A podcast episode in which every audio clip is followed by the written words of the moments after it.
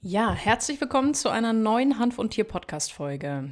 Heute wieder eine spannende Interviewfolge. Ich habe mir einen Gast eingeladen, den lieben Tobi von Hanfner. Der Tobi hat insgesamt drei Hanffachgeschäfte in Deutschland und ist tatsächlich ein Paradebeispiel dafür, wie die Hanfbranche immer wieder auch mit ja, Problemen mit den Behörden kämpfen muss. Wir haben darüber gesprochen, wie das bei ihm war. Er hat mehrfach Razzien in seinen Geschäftsräumen als auch in seinen Privat Privaträumen gehabt. Und äh, er hat uns da einfach in dieser Hand von Tier Podcast Folge mal einen entsprechenden Einblick erzählt. Wir haben auch ein bisschen über seinen Hund gesprochen. Und äh, bevor wir in den Podcast einsteigen, möchte ich gerne noch sagen, wenn du diese Podcast Folge bei Apple Podcast hören solltest, dann würde ich mich wahnsinnig freuen, wenn du einfach eine ehrliche Bewertung da lässt pausier die Folge kurz oder du musst es, glaube ich, nicht mal. Du kannst es, während du die Folge jetzt anhörst, ähm, direkt eine Bewertung abgeben. Warum ist das so wichtig? Es ist so wichtig, denn die Hanfthemen werden nach wie vor immer noch in einer gewissen Zensur unterdrückt. Es ist schwierig. Bei Plattformen wie Facebook gibt es sowas wie einen Shadowban, dass man Seiten nicht findet. Und deswegen ist es wahnsinnig großartig und hilfreich für mich, für den Podcast, wenn du diese Podcast-Folge einfach ehrlich bewertest. Denn dann sieht in dem Beispiel Apple, dass das relevant ist, dass viele Leute das gerne hören und wird dann den Podcast entsprechend auch weiteren Leuten ausspielen. Darüber freue ich mich. Alle, die es schon gemacht haben, vielen, vielen Dank dafür. Wie gesagt, das ist absolut hilfreich. Jetzt erstmal viel Spaß mit dem Intro und wir hören uns dann gleich in einem sehr spannenden Gespräch mit dem Tobi. Hanf und Tier, der einzigartige Podcast der Wissenschaft. Viel Spaß mit deiner Gastgeberin Susanne Gruber. Ja, Tobi, erstmal vielen Dank, dass du dir die Zeit genommen hast, ähm, mhm. um hier einmal beim Hanf- und Tier-Podcast ein bisschen deine Geschichte zu erzählen. Magst du dich mal ganz kurz vorstellen, wer bist du, was machst du denn? Mhm. Ja, sehr gerne. Mein Name ist Tobias Pietsch oder gerne auch der Tobi. Ich komme aus La im schönen Schwarzwald und habe mich hier vor ja, fünfeinhalb Jahren selbstständig gemacht mit einem Hanffachgeschäft wo ich äh, ja, eine Vielzahl an Hanfprodukten vertreibe, Sachen, die aus Hanf hergestellt sind oder die auch für Hanfkonsumenten sind. Also ist auch eine große Head and Grow Shop sogenannte Abteilung dabei. Und genau, das macht uns sehr viel Spaß und das wurde auch in der Gesellschaft trotz ja anfänglicher, ja, sag mal, Hürden, die da über, zu überwinden waren, doch gut angenommen und wir wurden inzwischen auch ausgezeichnet und haben inzwischen auch noch eine zweite und eine dritte Filiale aufgemacht in Freiburg und in Lörrach und ja, bringen den Menschen den Hanf nahe. Sehr gut. Magst du uns ein bisschen erzählen, wie ist denn deine Geschichte mit dem Hanf? Wie bist du dann zum Hanf gekommen und wie bist du dann auf die Idee gekommen, dich in dem Bereich selbstständig zu machen? Also grundsätzlich hat, ja, bin ich schon recht früh mit Hanf in Kontakt gekommen, vielleicht auch ein bisschen zu früh, je nachdem. Aber ähm, ich habe schnell gemerkt, dass diese ganzen, ja, diese ganzen Vorurteile, die da ja doch sehr, sehr stark noch damals auch dabei waren, dass die in der Weise nicht stimmen, wie sie mir auch gelehrt wurden, wie sie auch in der Schule uns übermittelt wurden. Ne? Ich habe gesehen, dass gerade hier bei uns, wir haben äh, große Fastnachtsveranstaltungen hier, da sehe ich tatsächlich, wie sich generationsübergreifend äh, mitten in der Stadt mit Drogen quasi auch ähm, zugeschüttet wird, ja, einfach Alkohol konsumiert wird und dabei auch Spaß gehabt wird. Ich will das gar nicht verurteilen, das ist in Ordnung. Aber gleichzeitig wurde eben äh, jeder Hanfkonsument als Rauschgiftzüchtler abgestempelt und aus der Gesellschaft so ein bisschen verdrängt. Und ich habe eben sehr früh meine Erfahrung gemacht und habe gemerkt, dass das gar nicht in dieser Weise stimmt. Ich hatte eher bei Alkoholerfahrungen immer ein bisschen negative Erfahrungen oder negative Konsequenzen. Wenn ich aber mit Cannabis Erfahrung hatte, dann endete das höchstens in, in Lachanfällen oder sowas ne, oder mal in, in einer Fressattacke vielleicht. Aber ich hatte nie irgendwelche Konsequenzen, die ich als negativ erachtet hätte. So, und ja, in der Folge dessen ähm, ja, hat sich auch meine Lebensgeschichte ein bisschen entwickelt. Meine Eltern hatten da erstmal ja auch große Vorbehalte, also ich habe das lange verheimlicht und habe dann auch lieber einen Kontakt ein bisschen gemieden, als da mal das offene Gespräch zu suchen und habe mich auch, wie das viele, viele andere auch tun, eher versteckt vor der Gesellschaft, als damit offen umzugehen. Ich habe aber dann irgendwann auch gemerkt, dass ich therapeutisch davon profitiere. Ich habe also auch chronische Krankheiten und habe gemerkt, dass ich das damit in irgendeiner Weise zumindest regulieren lässt. Und da man aber auf dem Schwarzmarkt da nicht so gut, ja, nicht so gut versorgt wird, habe ich dann recht früh mir das auch schon selber angepflanzt. Und äh, um da einfach auch eine ja, Qualitätsstandard zu haben, den man eben auf dem Schwarzmarkt gar nicht kriegen kann. Da ist oft äh, mal zu den Schwankungen sind dann eben auch noch Streckmittel leider im Umlauf und sowas. Ja, und habe deswegen eben immer einen hohen Bedarf gehabt, auch an Artikeln, die die dazugehören, habe durch das Interesse dann aber auch, weil ich gemerkt habe, woher kommt denn diese Verteufelung, habe ich mich natürlich auch immer intensiver damit beschäftigt und gemerkt, dass der Hanf auch ganz viele positive Seiten abseits dieser Rauschwirkung hat, dass man also aus Hanf ganz, ganz viele tolle Sachen herstellen kann, dass man fast die ganze Pflanze verarbeiten kann und das auch in einer sehr nachhaltigen Art und Weise. Ich habe mich umso mehr gewundert, warum da immer noch diese Verteufelung und dieses Stigma auf der Pflanze liegt und ähm, bin dann durch den Umzug eben hier nach La von der größeren Kreisstadt. Ja, habe ich hier ein bisschen einen ja, Bedarfsmangel einfach gehabt. Ne? Also hier gab es kein Geschäft, auch nur annähernd in dieser Art. Und dann war ich selber beruflich so ein bisschen in einer kleinen Krise. Ich war zwar sehr erfolgreich auch als Werbekaufmann, aber ähm, ja, ich war im Büro und das war gar nicht so meine Natur. Ich dachte, ich brauche eher Menschen um mich rum und habe dann das eine mit dem anderen kombiniert. Einmal diesen Bedarf, den ich in der Stadt auch gesehen habe, nicht nur bei mir und das eben auch mit meinem Bedürfnis, mich ein bisschen zu verändern und habe aber dann gleich den, ja, den Drang gehabt, das Ganze ein bisschen anders darzustellen, als das ja, bei, bei früheren Head-and-Grow-Shops oder sowas der Fall ist, sondern ich wollte einfach die ganzen positiven Merkmale, die der Hanf zu bieten hat, in den Vordergrund stellen und auch mal den Menschen zeigen, was, was es alles Tolles gibt. Ne? Also da gibt's oder gab es auch, auch hier La anfangs wahnsinns Vorbehalte, wenn man da mit einem Hanfkeks, nur wir haben das auch verkostet, immer viel, ne, haben das angeboten und wenn man da nochmal einen Hanfkeks angeboten hat, dann waren die Leute schon sehr schreckhaft und haben gedacht, das ist jetzt ein, ein wahnsinnig berauschender Haschkeks oder sowas. Aber der ist einfach nur aus Hanfmehl gebacken. Ne? Ich sage einmal als, als Beispiel, man kann aus einem Weizenkorn auch ein Brot backen oder man kann Bier brauen. Und genauso kann man aus dem Hanf ganz, ganz gesunde und wertvolle Nahrungsmittel zum Beispiel eben gewinnen. Aber man kann es eben auch zum Berauschen äh, verwenden. Und das beides wollte ich eben ein bisschen kombinieren, um gleichzeitig den Menschen ein bisschen die Vorbehalte zu nehmen und sie dann aber auch damit ein bisschen zu konfrontieren, wenn sie sich dann mal ihr Hanfmehl oder ein Hanföl, was, was ja absolut gesund ist, gekauft haben dann auf einmal auch in Blickkontakt kommt in der Wasserpfeife, dann gab das immer auch ähm, recht schnell, manchmal auch äh, emotionale Gespräche über, über das Ganze. Und ich konnte also viele Menschen da auch überzeugen, dass, dass diese abwehrende und abneigende Haltung da völlig ungerechtfertigt ist und, und auch jeder Grundlage entbehrt. Und ja, so habe ich es in, in Laien dann schon geschafft, dass ich dann auch ausgezeichnet wurde, eben im Gründerpreis ne, für, für den Laden und wie ich das gemacht habe, bin inzwischen auch in eine bessere Lage umgezogen. Am Anfang habe ich das ja doch noch so ein bisschen eher in einer Seitenstraße gemacht und inzwischen können wir das also hier wirklich auch als Mitglied der Werbegemeinschaft hier in La ähm, ganz anerkannt, wie jeder andere Einzelhandelsladen auch betreiben. Ähm, wenn wir auch trotzdem noch natürlich durch äh, die rechtliche Lage immer noch mit, mit viel Gegenwind und, und viel Problem zu kämpfen haben. Da kommen wir vielleicht auch noch zu. Aber insgesamt sind wir doch hier wirklich sehr, sehr angesehen und haben das auch geschafft, den Menschen diese Vorbehalte vor dem Hanf schon ziemlich zu nehmen.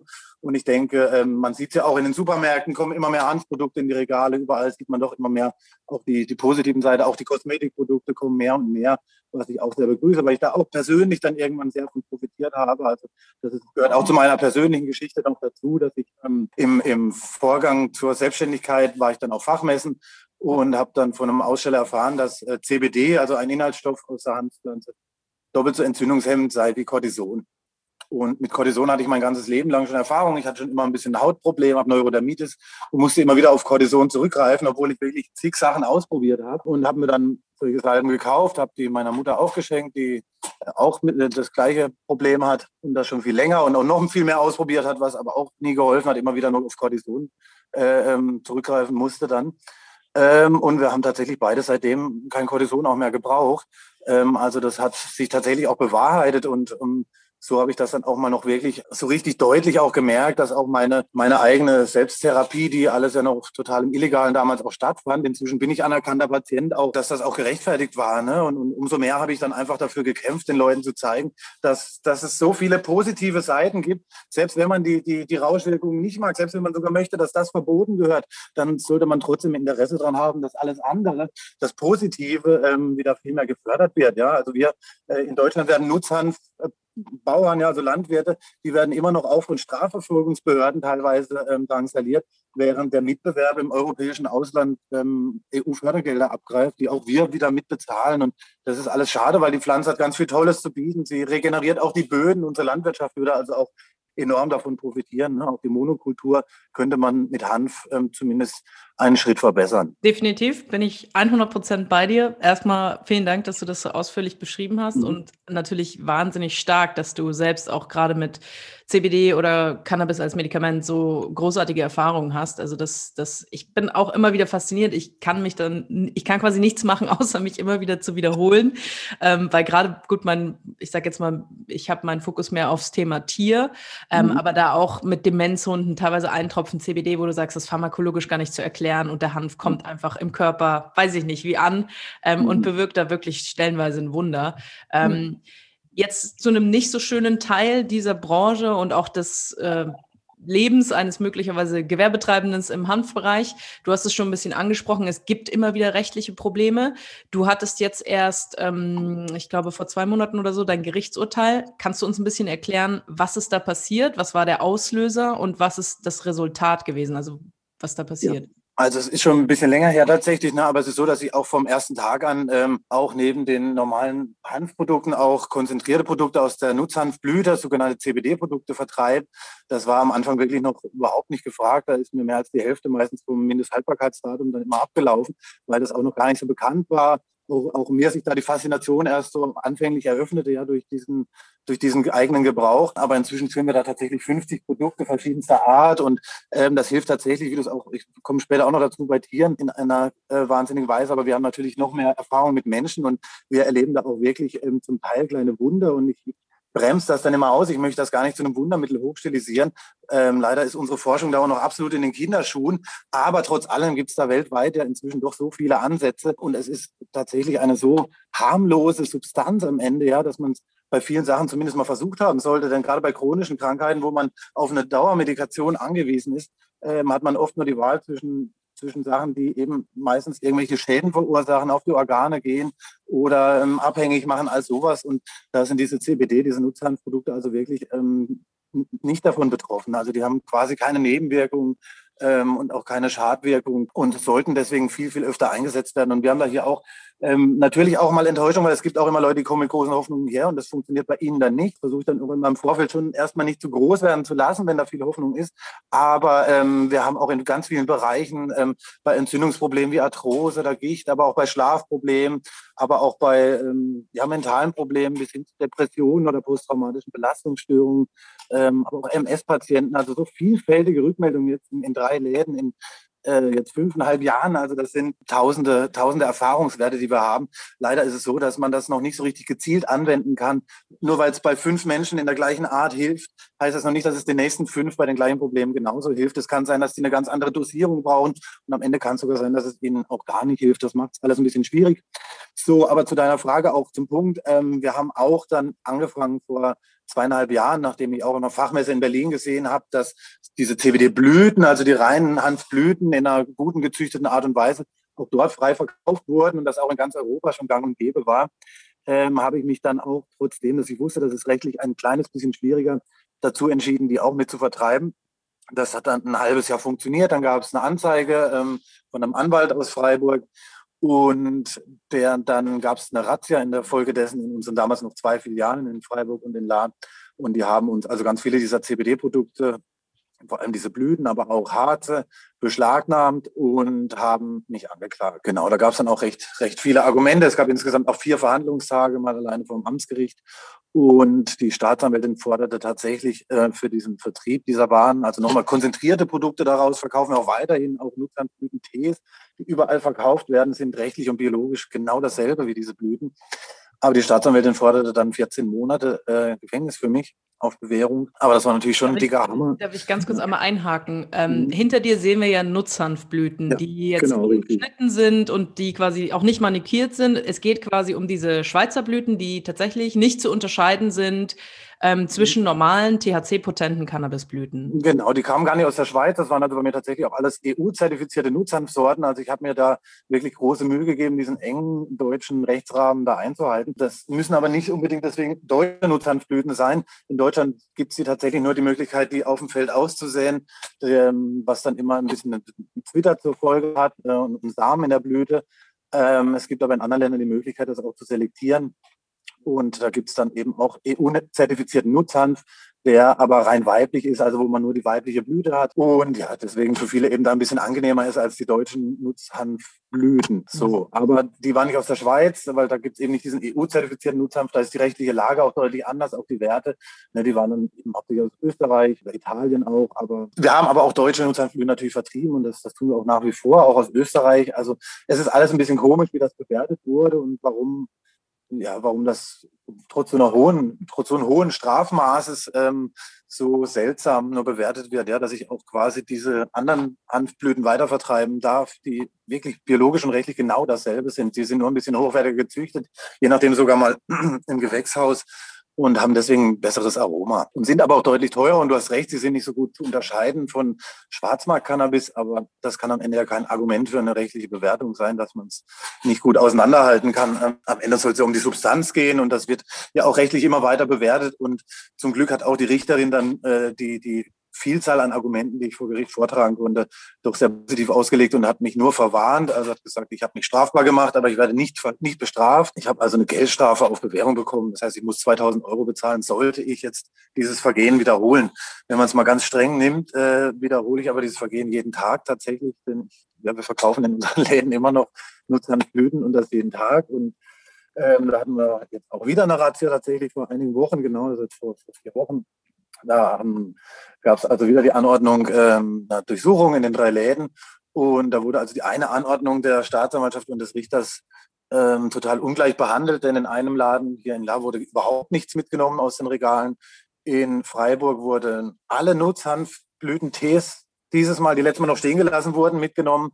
Und in Lörrach wurden von Samenprodukten, von Hanfmehlprodukten, von Schokolade, Keksen und auch Blütenprodukten jeweils eins mitgenommen, falls sie es eben testen wollen. Also in, in drei Städten wurde die gleiche Anweisung dreimal unterschiedlich behandelt und so ist auch die Rechtsprechung im Moment sehr, sehr unterschiedlich. Also es gibt auch äh, Mitbewerber, die haben tatsächlich Bewährungsstrafen erhalten für, für den Ver Vertrieb dieser, dieser Blüten. Bei mir eben ist es bei dieser Verwarnung geblieben. Ich habe mich deswegen auch in der Folge dessen nochmal selber angezeigt. Ich habe mir also eine große Menge Nutzhanfblütenteeprodukte gekauft in einer, in einer großen Kette einer großen Supermarktkette und habe mich selber angezeigt bei der gleichen Staatsanwältin, die für mich 14 Monate gefordert hat. Dieses Verfahren endete dann mit einer Einstellung. Also da habe ich zwei, drei Monate später eine Einstellung des Verfahrens bekommen, obwohl ich ja jetzt Wiederholungstäter war und die Staatsanwältin ja mit ihrer Androhung von 14 Monaten eigentlich überzeugt gewesen sein muss, dass ich eine schlimme Straftat begehe und auch diese Handelskette begeht ja eine noch viel größere Straftat als ich, denn die haben, was weiß ich, wie viele Filialen und vertreiben das in einer ganz anderen Menge als wir hier. Denn am Ende geht es ja um diese aufgerechnete Menge THC in diesen Produkten und da hätten sie also da noch viel, viel mehr gefunden. Und wenn sie also wirklich so eine Überzeugungstäterin wäre, dann dann müsste sie ja eigentlich da genauso rigoros dagegen vorgehen. Das ist sie aber nicht, denn sie hat es eingestellt am Ende. Und auch das zeigt mir wieder, dass, dass, dass die das alle auch nicht so richtig ernst nehmen was auch der Grund ist, warum ich äh, dann auch jetzt wieder in Berufung gegangen bin. Ja, also trotzdem, dass ich keine Strafe bekommen habe, kann ich das so immer noch nicht akzeptieren, denn nur ein Freispruch am Ende ändert auch was an dieser ähm, für alle Beteiligten bescheuerten Situation. Denn auch die Konsumenten und die Nutzer, ähm, was oftmals eben auch Patienten, ja, also da werden Menschen von Ärzten und Apothekern zu uns geschickt, um CBD-Produkte zu erwerben oder auch sich beraten zu lassen, was, was auch wieder sehr schwierig ist, da wir natürlich keine medizinische Beratung leisten können. Gleichzeitig werden wir noch oder werden auch Mitbewerber und wir müssen gleichzeitig immer wieder befürchten und auch die Nutzer, dass man rechtlich verfolgt wird, dass man belangt wird, dass man Probleme bekommt gesellschaftlich und, und tatsächlich ähm, nach wie vor wie ein, ich sage jetzt mal, Drogenkonsument ähm, beurteilt wird, wobei ich das Wort schon gar nicht schön finde, denn im Prinzip ist unsere gesamte Gesellschaft besteht aus Drogen Drogenkonsumenten. Ne? Das ist einfach dieser Definition von Droge.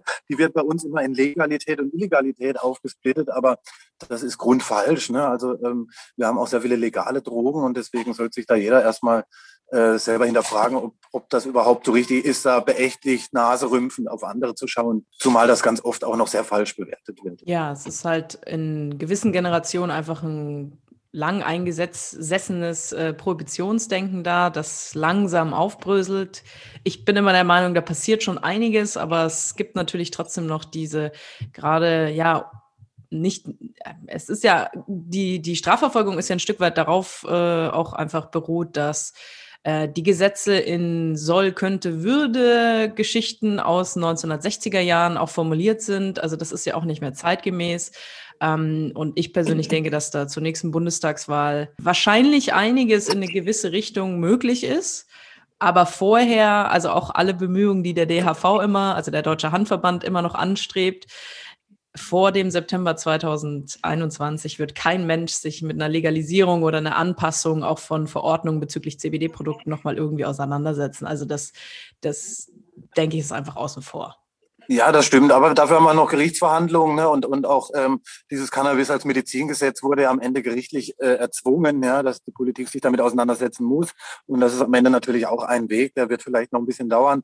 Vielleicht aber auch gar nicht mehr so lange. Also da gibt es tatsächlich im Moment auch viel Bewegung. Gerade durch diese Prozesse, die da jetzt auch stattfinden, gibt es natürlich auch ganz viele, die das nicht mehr gutheißen. Und äh, dieser gesellschaftliche Wandel hat gerade tatsächlich so ein bisschen Fahrt aufgenommen. Also ich gebe dir absolut recht, dass es, dass die Gesellschaft eigentlich schon im Prinzip soweit wäre, glaube ich, das mal vernünftiger zu behandeln, aber die Politik da einfach noch ein bisschen sehr ängstlich, auch natürlich immer mit Wahlen im Hinterkopf natürlich das Ganze betrachtet. Aber ich gebe dir recht, dass wir mit den nächsten Wahlen auch alle die Chance haben, da mal einen, einen Wink zu geben in die richtige Richtung. Denn ähm, ja, dass das immer noch so falsch bewertet wird, das kann es ja einfach auch 2021 nicht sein, dass wir uns immer noch auf wissenschaftliche Grundlagen von vor 50, 60, 70 Jahren berufen.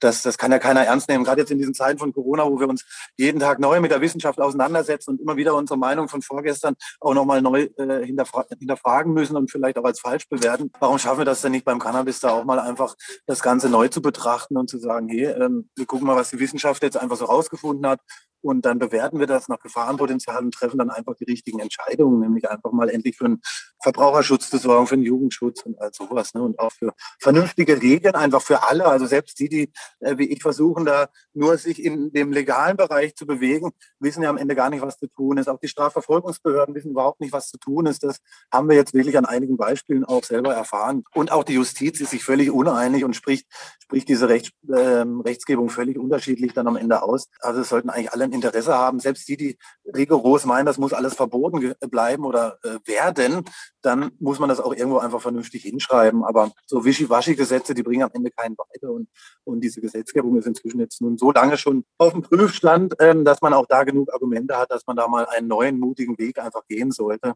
Denn ich bin sicher, dass der am Ende ähm, keine Nachteile, sondern nur Vorteile bringt. Wir haben deswegen nicht die Probleme aus der Welt, aber ähm, wir haben einen, einen ehrlichen, faireren Umgang und hören vor allem mal auf, so viele Menschen zu stigmatisieren und kriminalisieren. Das ist eben auch was, was ich in meiner persönlichen Lebensgeschichte immer wieder erfahren habe. Dieses Versteckspiel, was man führen muss, nur weil man ja, eine andere Substanz zum Entspannen vielleicht auch gerne konsumiert. Ähm, selbst wenn man es medizinisch macht, sogar die CBD-Konsumenten haben großenteils noch Angst, das jetzt in der Familie groß zu erzählen. Ähm, es gibt natürlich auch den umgekehrten Fall, dass das immer weitergetragen wird. Deswegen haben wir auch diesen Wandel gerade. Aber es ist immer noch diese Angst, die mit dieser Pflanze verbunden ist, die, die absolut nicht nötig ist und die wir also alle ganz schnell eigentlich auch ablegen sollten. Ja, bin ich, bin ich hundertprozentig bei dir und man muss ja sagen, es ist ja, ja, stellenweise fehlen spezifische Studien, aber gerade im humanen Bereich haben wir sehr, sehr viele neue, sehr aktuelle Erkenntnisse, die wir einfach auch mal wieder, wie du schon gesagt hast, neu bewerten könnten. Man muss halt dazu sagen, ich glaube, es ist einfach,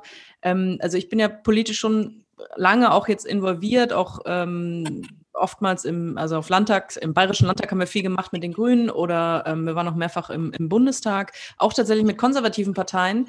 Ähm, und mein Eindruck ist immer, dass man gar nicht mit, man muss nicht unbedingt mit den Grünen oder mit den Linken sprechen. Die sind ja an sich schon mal dafür. Die FDP ist so ein bisschen aus diesem Wirtschaftsfaktor dafür. Die SPD hat jetzt auch wieder einen interessanten Move vor der Bundestagswahl hingelegt und hatte ein Wahlprogramm veröffentlicht und hat dann festgestellt, ach Mensch, Cannabis-Legalisierung haben wir vergessen, nehmen wir nochmal nachträglich mit auf. Ja. Hatten ja auch im, ich glaube, Februar 2020 so ein nettes Positionspapier veröffentlicht, haben sich dann aber auch in der Cannabis-Diskussion im Oktober 2020, die letzte im Bundestag, relativ sträflich angestellt und haben da halt irgendwie äh, dann so Argumente gebracht mit, ja, wir brauchen aber erstmal auch, wenn wir legalisieren wollen, dann müssen wir erstmal so, ähm, wie heißt es denn, also quasi wie so Test, Test-Coffeeshops haben und, und erstmal gucken, wo ich mir denke, ja, guck doch mal nach Portugal, in Kanada, in den USA gibt es auch genug Bundesstaaten, wo entweder Medical oder Recreational schon legalisiert ist, teilweise schon Jahre legalisiert ist. Sehe ich nicht das Problem, aber okay. Also SPD ist für mich halt immer so ein Mitläufer, die haben gar nicht so das Interesse, die haben gar nicht irgendwie so das Verständnis, aber sie wissen natürlich, dass es ein Stück weit eine Wichtigkeit hat und deswegen muss man es mit aufnehmen. Wer natürlich ganz konservativ dem Thema gegenübersteht, sind einfach dann CDU, CSU und auch die AfD. Die AfD lassen wir mal außen vor, weil mit Nazis, finde ich, muss man nicht unbedingt sich demokratisch auseinandersetzen. Ähm, aber die konservativen Parteien vertreten da halt schon auch, ich, ich finde es eigentlich schön, wie du es aufgelistet hast, mit, dass man nicht Drogenkonsumente sagen sollte, weil das so eine, da ist eine Differenzierung in der Gesellschaft in dem Wort. Generell ist aber natürlich jeder, der Alkohol trinkt, ein Drogenkonsument. Jeder, der seine Zigarette raucht, ein Drogenkonsument. Auch, auch Kaffee, jeder, der einen Kaffee trinkt. Ne? Also wir haben, es war tatsächlich geschichtlich, muss man auch mal schauen, sogar Kaffee war verboten, als er nach Europa erstmal kam, importiert wurde. Da hieß, oh mein Gott, wenn man das trinkt, dann bleibt man tagelang wach und so. Da gab es dann Kaffeeschnüffler, die durch die Stadt vom Staat beauftragt gelaufen sind und haben geguckt, wo heimlich Kaffee geröstet wird. Und die Leute kamen dann lange ins Gefängnis. Also ähnlich wie das heute im Cannabis stattfindet. Und da würde heute auch keiner mehr sagen, dass, es, äh, dass wir da ganz dringend äh, die Kaffeekonsumenten kriminalisieren müssen und, und mit, mit Strafverfolgung gesehen. Ne? Und, und, ähnlich sollten wir das eben einfach auch im Cannabis sehen. Ne? Und ich, ja, ich sehe in der Politik tatsächlich auch, auch den Wandel so langsam greifbar. Leider ist da noch sehr viel Parteitaktik mit drin und, und gerade bei der Veränderung, die im Moment gerade auch sich parteipolitisch ähm, ja, vollzieht. Da tun sich die Parteien, glaube ich, mit so einem Thema noch schwer, weil das natürlich sehr polarisiert, das merken wir ja auch. Es gibt eben nur dieses Große dafür oder das Große dagegen. Das ist eben sehr schade. Ähm, wir sollten das Ganze eben einfach mal ein bisschen ehrlicher und sachlicher diskutieren und dann kommen wir, glaube ich, auch schneller zu Ergebnissen. Denn ich denke auch, sogar bei den konservativen Parteien kriegt man da ähm, mehr Leute überzeugt, als man glaubt, wenn man einfach mal in einem persönlichen Dialog ist. Also ich war ja auch schon mal beim Herrn Pilzinger von der CSU im Bundestag, habe mit dem da zwei Stunden diskutiert und das war auch sehr interessant. Ich habe ihn da nicht umbiegen können, aber ich denke, wir waren beide hinterher auf jeden Fall auch mit neuen Gedanken in dem ganzen Thema drin.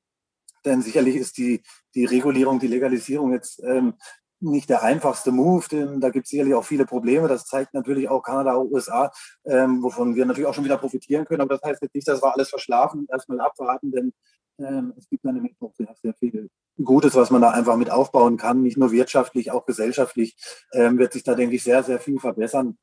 Und wir können ja unseren eigenen Weg gehen. Ne, auch, auch die Niederlanden zeigen ja schon seit Jahrzehnten, auch wenn das System da jetzt nicht ganz ausgereift ist, ähm, dass sich da gesellschaftlich jetzt keine schlimmen Abgründe auftun, selbst wenn das über einen längeren Zeitraum der Fall ist. Also ja, es fehlt eigentlich nur noch so an dem, an dem richtigen Mut und, und, und auch vielleicht an dem ja, politisch-taktischen richtigen Moment. Ne? Und ich glaube und hoffe auch, dass das bei den nächsten Bundestagswahlen einfach dann trotz der anderen großen Themen, die aber leider immer diese, diese Diskussion überschatten, es gibt leider immer weltpolitisch oder auch ähm, nationalpolitisch gerade wichtigere Themen als Cannabis-Legalisierung. Aber so langsam sind wir als Gesellschaft mutig genug, ähm, diese Dringlichkeit und diese Wichtigkeit auch langsam mal zur Sprache zu bringen und die Politik dementsprechend unter Druck zu setzen. Denn ich bin überzeugt, es gibt ganz viele auch, die ich höre in der Debatte, die sagen, die Lobbys sind viel zu stark und so, die da dagegen arbeiten. Ich bin schwer davon überzeugt, dass wir als Gesellschaft die größte Lobby am Ende sind. Und wenn wir wirklich Druck aufbauen als Gesellschaft, wenn wir endlich mal mutig sind, wenn wir dieses Thema ehrlich und sachlich besprechen und dafür muss man sich nicht mal als Konsument outen, dann machen wir ganz schnell ganz große Schritte und ähm, wir sollten da alle auch politisch ein bisschen aktiver das Ganze angehen. Dann, dann glaube ich auch, dass wir da ganz schnell ähm, was erreichen können. Denn die Politik ist am Ende der Hebel, der, der was ändern muss. Ne? Und ähm, vielleicht kann man da auch mal ähnlich wie bei bei der Homo-Ehe damals ähm, diesen Parteizwang einfach mal ablegen und so eine Abstimmung anregen. Auch dann, glaube ich, sind wir schon recht weit und recht nah an, an der Mehrheit, ähm, sowohl in der Gesellschaft als auch Parteipolitische Empfindlichkeiten darf man gerne zur Seite legen. Das ist ein sehr wichtiges Thema und ich glaube, da wäre vielen Leuten einfach geholfen. Magst du für jemanden, der das jetzt sich gar nicht vorstellen kann, noch mal kurz ein bisschen beschreiben? Wie ist es denn, wenn du aufwachst oder aus deinem Bett rausgeklingelt wirst ähm, und bei dir stehen 70 bis 100 Polizisten vor der Tür in den Geschäftsräumen, du bist ein regulärer Gewerbetreibender. Ähm, kannst du das mal so ein bisschen beschreiben für jemanden, der sich das gar nicht vorstellen kann oder der auch noch nie mit der Polizei in irgendeiner Art und Weise in Berührung war? Ja gut, das erste Mal, ähm, da war ich tatsächlich an der Besprechung, war ich erstmal gar nicht vor Ort. Das heißt, ich habe irgendwann dann auch einen Anruf bekommen, dass das jetzt stattfinden wird und ich war sehr, sehr vor den Kopf gestoßen und habe den Beamten dann auch tatsächlich ja schon mal mein Plädoyer eigentlich abgehalten gehalten hat, habe ihm gesagt, dass das alles echt nicht so richtig in Ordnung ist, was sie hier tun, dass ich keinen dass ich kein Unrecht tue, ja, dass ich Steuern zahle und das auch nicht wenig, dass ich Arbeitsplätze schaffe und das alles in einem sehr seriösen Rahmen. Und ähm, habe ihn auch einfach versucht ähm, klarzumachen, dass auch die uns, ich sage das jetzt mal so ganz ähm, einfach und simpel, helfen könnten, an dieser Situation was zu ändern. Also ich versuche sie dann, äh, leider sind viele so gefrustet auch in der Szene, weil wir natürlich mit, mit Einsatzkräften immer nicht den schönsten Kontakt haben, dass sich da oft Wut aufstaut, den man dann leider an solchen Stellen auch mal falsch rauslässt. Aber ich versuche immer den aufzuzeigen, hey, wir, wir ihr müsst doch uns helfen, ihr seid doch dafür nicht Polizist geworden, ihr seid auch dafür nicht Staatsanwalt oder Richter geworden, dass ihr Menschen wie mich jetzt hier wie Schwerverbrecher verfolgt. Ne? Also ich war da in der, in der Straf, in dem Strafrahmen, in dem ich war, bewegen sich, ähm, also nicht am Ende die Strafe, aber in der Anklage war ich wie ein Vergewaltiger tatsächlich oder wie ein, ein Totschläger. Das muss man sich mal vorstellen. Ne? Ich habe also wirklich niemandem jemals irgendwas getan, irgendein Schadenspotenzial verursacht und werde so wahnsinnig von unserem Staat verfolgt. Das ist natürlich sehr unschön, aber ich versuche das dann zu nutzen, ihnen zu zeigen, hey, guckt mich doch mal an, ich bin doch wirklich kein Krimineller. Ähm, das kann doch nicht sein, dass ihr das gut findet, dass ihr mich jetzt wie einen behandeln müsst. Ne? Also ich lasse euch euren Job machen, es ist in Ordnung, da können wir jetzt gerade nichts dran ändern, ihr könnt auch nichts dafür. Aber ihr müsst euch jetzt, solange das hier läuft, und das sind immer ein paar Stunden, müsst ihr euch alle meine Argumente anhören. Und ich, ich habe dann einfach immer die Hoffnung, dass die Menschen, mit denen ich da dann in Kontakt war, abends ähm, vielleicht auch mal mit ihrem Partner oder am Stammtisch, was weiß ich denn, da mal drüber reden und das Ganze mal reflektieren und sich vielleicht mal Gedanken machen, ob das denn so richtig ist, dass wir als Gesellschaft Menschen wie mich und ganz viele andere tolle Menschen in dieser Gesellschaft, die Vergewaltiger oder wie Totschläger behandeln. Ähm, das sollten wir ganz dringend ändern, egal wie man zu dem ganzen Thema steht. Selbst wenn das äh, verboten oder reguliert streng ähm, sein sollte für jemanden, dann glaube ich nicht, dass der der Meinung ist, dass Menschen wie ich wie Vergewaltiger behandelt werden sollten. Ne? Und ähm, das ist leider das, was stattfindet. Und so fühlt sich das dann im Nachgang leider auch an. Ne? Ähm, das hat ja jetzt auch leider nicht aufgehört. Das geht ja im Gegenteil noch weiter. Ne? Wir haben auch zudem immer, immer wieder andere Behörden hier im, im Laden. Ne? Das heißt von der Lebensmittelregulierung. Das ist auch alles schön und gut, aber die, die äh, behindern uns tatsächlich immer wieder in unserem Tun, während gleichzeitig durch diese nicht stattgefundene Regulierung es auch natürlich viele schwarze Schafe gibt. Es ist leider noch ein Markt, der der recht wenig kontrolliert wird, dadurch auch, weil es keine Regulierung gibt. Und es gibt deswegen leider auch ganz viele, die versprechen den Leuten, ja, Wunder oder das Blaue vom Himmel, vertreiben am Ende nur sehr überteuerte Produkte mit, mit, ja, mit gutgläubigen Menschen, die gerade vielleicht auch noch leiden ne, und, und machen damit in Hoffnung der Menschen Geschäfte. Und auch das werfe ich am Ende der Politik vor, aber auch den Einsatzkräften, die dann so punktuell Menschen wie mich, die das Ganze eher sehr seriös betrachten und den Menschen das wirklich auch absolut seriös vermitteln, dann nur weil sie mehr im Mittelpunkt stehen, dass wir verfolgt werden, werden. Und gleichzeitig gibt es ganz viele schwarze Schafe, die, die auch uns wiederum unser seriöses Geschäft noch zusätzlich erschweren, weil man natürlich immer noch mit Vorbehalten zu kämpfen hat, weil die auch gleichzeitig diese Vorbehalte, die immer noch da sind, erhöhen, wenn da irgendwelche falschen Versprechungen gemacht werden. Und das geht ja dann leider bis hin zu Krebskranken. Ne? Also gibt es tatsächlich auch schlimme Geschäftemacher, die den Menschen da dann irgendwelche Heilungen versprechen, was also absolut unseriös ist und auch ja einfach nicht geht. Aber ähm, solange es da auch keine große Regulierung gibt für diese Produkte, keinen vernünftig geordneten Markt ist dem ganzen Tür und Tor geöffnet und deswegen ist auch das eine große Schattenseite zu vielen anderen in der ganzen Prohibition. Da muss auch dringend was passieren. Also einfach das ganze Thema CBD äh, überhaupt auch überzuregulieren macht für mich gar keinen Sinn. Lass uns gerne noch mal ein bisschen dabei bleiben. Wie ist es? Du hast jetzt am Anfang eingänglich, als du beschrieben hast, wie du den Laden gegründet hast, das schon ein bisschen beschrieben, dass du in La durchaus natürlich auch mit äh, Vorurteilen konfrontiert warst. Mhm. Jetzt nach dieser ganzen Razzia-Geschichte, wenn also ich stelle stelle mir jetzt vor, du hast in der Innenstadt einen Laden, da stehen, ich sage jetzt mal gefühlt alle halbe Jahr fünf, sechs, sieben große Polizeiwagen davor. Der geht rein und raus. Ähm, da sind richtig viele, äh, ja, da findet einfach eine Strafverfolgung statt. Mhm. Hast du denn entweder, ich sage jetzt mal persönlich oder auch mit deiner Firma, also mit deinen drei Läden, hast du unter dieser Aktion sowas wie einen Rufschaden erlitten? Also gibt es Leute, die sagen, nee, da gehe ich nicht mehr hin, weil der, das ist ja irgendwie unseriös, wenn da ständig Polizei ist? Jein, jein. Das, also zum einen ist es ein bisschen bisschen überspitzt, ganz so oft, oft ist es zum Glück noch nicht, aber wenn man die ganze Prozessiererei noch dazu nimmt, dann tatsächlich und auch die Berichterstattung, die natürlich immer damit einhergeht, die ist oftmals dann auch oberflächlich und die Leute lesen vielleicht noch eine Überschrift und verstehen gar nicht so richtig, was da passiert ist. Deswegen gibt es da definitiv auch eine Rufschädigung, ähm, aber das sind meistens dann auch die Leute, die die ich sowieso noch nicht groß erreicht hatte. Ähm, andersrum ist es, ähm, ist es auch ein bisschen das Gegenteil, dass die Leute eben, die uns kennen und die uns auch schätzen gelernt haben, die einfach auch wissen, dass wir hier eine sehr seriöse Basisarbeit machen, dass wir niemanden hier irgendwie Geld aus der Tasche ziehen. Im Gegenteil, also bevor da jemand bei CBD das Gefühl hat, verschenke ich es tatsächlich lieber, ne? weil, weil ich diese ganze Schwierigkeit in der Problematik da auch eben sehe und auch die schwarzen Schafe eben kenne und mich da bewusst abheben möchte ähm, hat sich die Bevölkerung und die ganze Gesellschaft hier, unser Umfeld extrem hinter uns gestellt. Also wir haben einen unglaublichen Rückhalt, wir spüren eine Solidarität, die ist, die ist wirklich grenzenlos. Leider eben spielt sich das oft auch im Verborgenen ab, weil viele Menschen immer noch Angst haben, da tatsächlich offen auch diese Meinung einzustehen und, und offen hinzustellen. Aber ähm, wir hatten da letztes Jahr dann auch mit unserem Umzug hier am gleichen Wochenende eine, eine Demonstration hier in La, wo sich wirklich eine ganz tolle Querschicht aus der Gesellschaft auch versammelt hat und ähm, sich für die gute Sache da auch eingesetzt hat.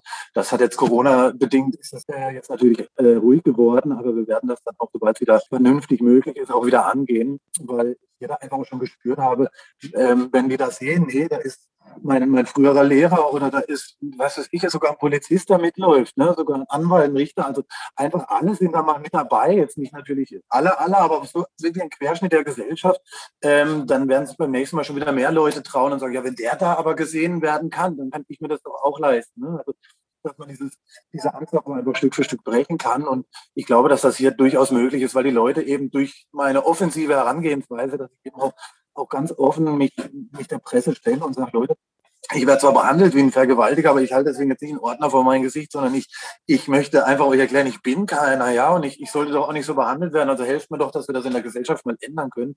Also ich versuche diese, diese unschöne Situation, die einem auch immer mal wieder Kräfte raubt, ja, die auch wirklich schwierig immer wieder zu verkraften ist, auch uns finanziell extrem schädigt immer wieder, ähm, möchte ich aber einfach nutzen, um, um, um dieser ganzen Bewegung nach Veränderung ein bisschen mehr Schwung zu geben, weil da kann man wirklich jetzt auch mal frei ab von, dem, von dieser Rauschwirkung ähm, jetzt wirklich für, für Nutzhanfprodukte, für CBD-Produkte einstehen, weil, selbst in dem Bereich werde ich jetzt angeklagt wie ein, wie ein ja, wahnsinniger Drogenhändler, ja. Ähm, also als hätte ich jetzt hier mit Heroin tatsächlich gedealt. Ne? Also das ist schon wirklich kaum zu glauben und, und auch kaum zu glauben, dass das so lange immer noch unverändert bleibt. Ja, also dass, dass die Diskussion in der Politik da so klein ist und auch immer so oberflächlich. Ne? Also es gibt äh, also an dem Punkt sehr schnell was zu ändern und da sollte eigentlich auch kein Mensch was dagegen haben. Aber Sie sehen dann natürlich immer nur das große ganze Betäubungsmittelgesetz, was natürlich grundsätzlich reformiert und überarbeitet gehört. Aber ähm, also zumindest diese kleinen Stellschrauben, die sollte man eigentlich ganz schnell regeln können. Und da hat politisch, glaube ich, auch echt niemand was dagegen. Ähm, Dennoch ist da recht wenig Bewegung drin. Deswegen versuche ich da auch weiter ähm, im weiteren Verlauf des Prozesses wieder Aufmerksamkeit mitzunehmen, um den Leuten zu zeigen, hey, wir sollten mal aufhören, das, das alles so, so hektisch und kritisch zu bewerten. Ja, absolut. Jetzt sind wir hier im Hanf und Tier Podcast. Das heißt, meine abschließende Frage an dich äh, wäre, ja. Tobi, hast du ein Haustier? Und wenn ja, wie ist denn dort deine eigene Erfahrung mit CBD-Öl? Ja, ich habe tatsächlich ein Haustier. Ja, ich habe jetzt einen äh, zehnjährigen Kavalier King Charles Spaniel. Und auch dem haben wir dann am Anfang, so vor fünf Jahren war das etwa, der hatte eine Anaplasmose durch ein Zeckenbild. Wir wohnen in einem Schwarzwald eben, leider viele Zecken unterwegs, Hochrisikogebiet. Und da hat er tatsächlich dadurch dann mal eine Anaplasmose erlitten und ähm, konnte auch kaum noch Treppen steigen und all sowas. Und wir haben ihm da auch zusätzlich aber auch zur Behandlung eben CBD gegeben. Und ähm, nachdem er ein Jahr lang wirklich fast nicht mehr vorwärts kam, keine Treppen mehr gestiegen ist, er inzwischen da tatsächlich äh, wieder wie ein junger Hüpfer. Und äh, ich will das gar nicht zwingend darauf schieben, aber ähm, ich bin eigentlich recht überzeugt davon, dass das zumindest ein Teilfaktor davon war, sehr, sehr spannende Erfahrungsberichte, die du da gemacht mhm. hast. Ähm, ja. Damit sind wir tatsächlich auch schon am Ende unseres Gesprächs angekommen. Ich sage mhm. wirklich vielen, vielen Dank, Tobi, dass du dir die Zeit genommen hast und dass du auch so ausführlich aus erster Hand uns äh, einmal berichtet hast. Für alle, die es jetzt interessiert, alle Infos, Facebook, Instagram und wo ihr die Läden findet, gibt es natürlich unten in der Folgebeschreibung. Und ähm, ja, danke, dass du dir die Zeit genommen hast. Ja, habe ich sehr gerne gemacht. Ich danke dir für das spannende Interview. Hat mir großen Spaß gemacht. Können wir auch gerne immer wieder mal wiederholen, wenn es spannende neue Themen gibt. Denn die Entwicklung ist wirklich auch rasant. Durch die weltweite Entstigmatisierung ähm, gibt es also wirklich auch fast wöchentlich neue, äh, neue Forschungsergebnisse. Und ich denke, das bleibt da auch in deinem Bereich, auch auf der Tierwelt, auf die Tierwelt sehr, sehr spannend. Und da sollte man auf jeden Fall dranbleiben, wenn man Interesse an dem Thema hat. Absolut, absolut. Das ist ein, ein, eine stetige Bewegung, die wir erleben. Das ist schön. Ein äußerst spannendes Gespräch. Ich habe das wirklich sehr genossen. Vielen Dank an alle, die diese Podcast-Folge, die durchaus sehr lang geraten ist, bis hierhin sich angehört haben. Wir hören uns natürlich nächste Woche Montag wieder wie gewohnt mit einer neuen Hanf- und Tier-Podcast-Folge.